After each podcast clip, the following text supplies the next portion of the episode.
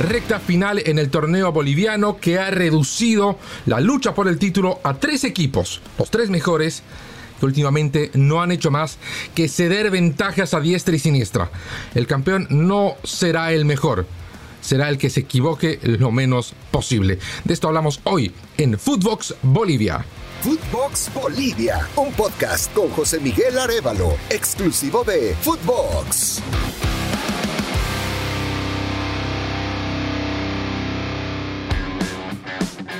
Nos saluda José Miguel Arevalo para contarles lo que ha ocurrido cuando se han cumplido ya 23 fechas del torneo clausura, con tres marcados candidatos al título. Strongest, que tiene 50 puntos, Bolívar, que también tiene 50 puntos, pero tiene dos goles menos en el diferencial. Y un poquito más abajo aparece Always Ready con 48. Ya luego aparece Nacional Potosí con 39 y se despega todo el grupo de, entre comillas, los demás. Esto enteramente cuando nos referimos a quién va a salir eh, campeón en el torneo clausura, quién va a ser el campeón boliviano en la segunda mitad del año. Estos tres, Strongest, Bolívar y Always Ready, en el orden en el que están en la tabla de posiciones, sí han marcado una distancia ostensible en su juego con el resto. Pero sucede que ahora, que solo restan 7 fechas, 21 puntos para definir al campeón, han empezado a aparecer las fallas más notorias entre estos tres. Equipos que nos suelen dar ventajas, equipos que nos suelen perder partidos, entre comillas, accesibles, con rivales que no pelean el título, y en la mayoría de, los casos ni siquiera pelean el acceso a una Copa Internacional.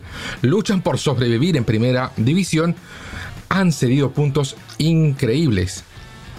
Si nos reducimos a los primeros dos, a Strongest y Bolívar, bueno, hay que decir que estos dos se han enfrentado en la anterior fecha en el clásico paseño que ha desatado una enorme discusión por ser para muchos el clásico boliviano, el clásico, la rivalidad más histórica y tradicional del fútbol boliviano. Pero ese, ese no es el tema de discusión hoy.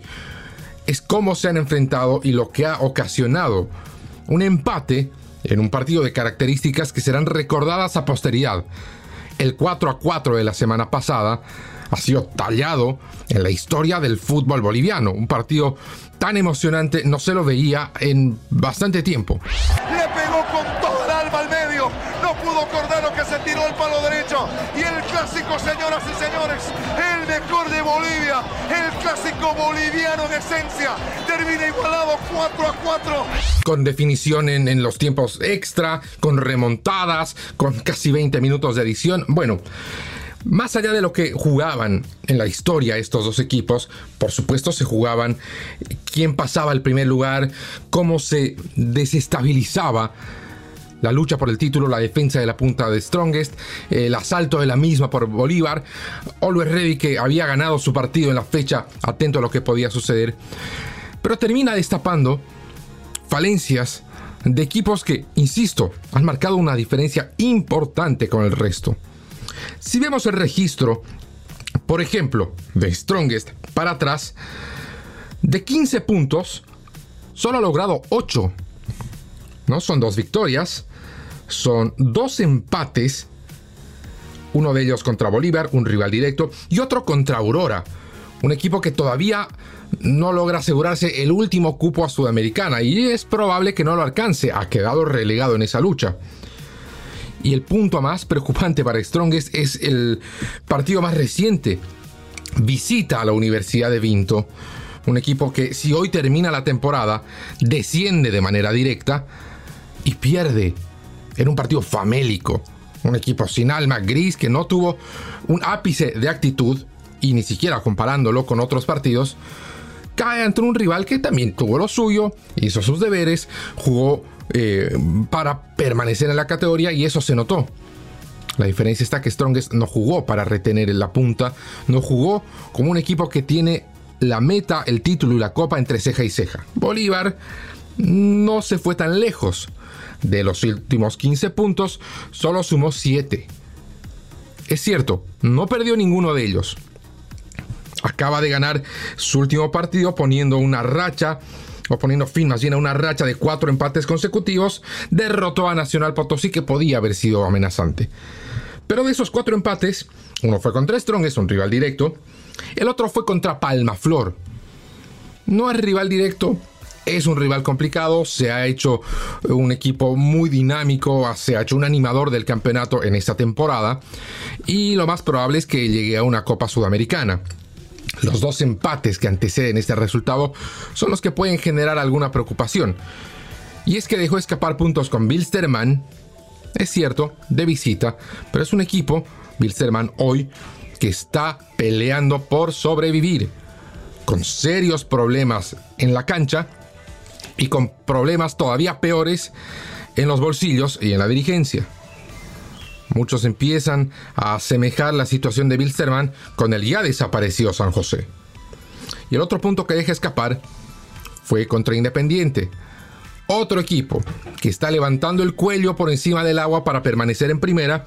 Y ese empate fue en casa. Ahora es cierto, han sido empates que hoy parecen muy lejanos en el tiempo.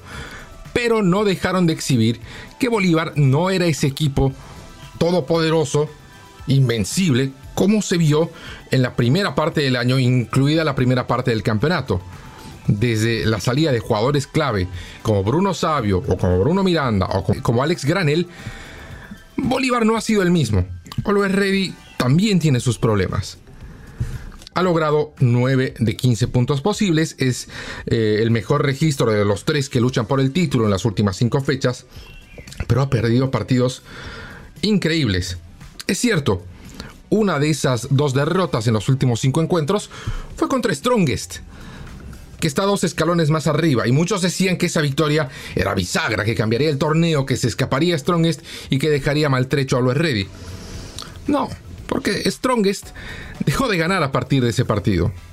Mientras que Always Ready, si bien ganó el partido que le seguía, 3 a 1 universitario, el más reciente será un tema de preocupación como lo es la derrota del Tigre contra la U de Vinto perdió contra Real Santa Cruz. Otro equipo que está peleando el descenso, no está en los puestos en este momento, pero un par de resultados adversos que no impliquen sumar tres puntos, mandaría a los cruceños a los puestos de descenso. La pregunta aquí es cómo equipos que están peleando el título pueden resignar puntos contra equipos que están tan abajo en la tabla que tienen problemas extradeportivos que obviamente acentúan aquellos que sean en la cancha, cuando los que buscan el título tienen una situación diametralmente distinta. De entre estos tres protagonistas, uno de sus futbolistas más importantes, Fernando Saucedo, volante de Strongest, dio un paso adelante para ofrecer explicaciones y hablar de su propio rendimiento y reconoció un equipo que osa pelear por el título, vamos a manejarlo en ese término, no puede jugar como ha jugado Strongest. No puede jugar de esa manera en esta instancia.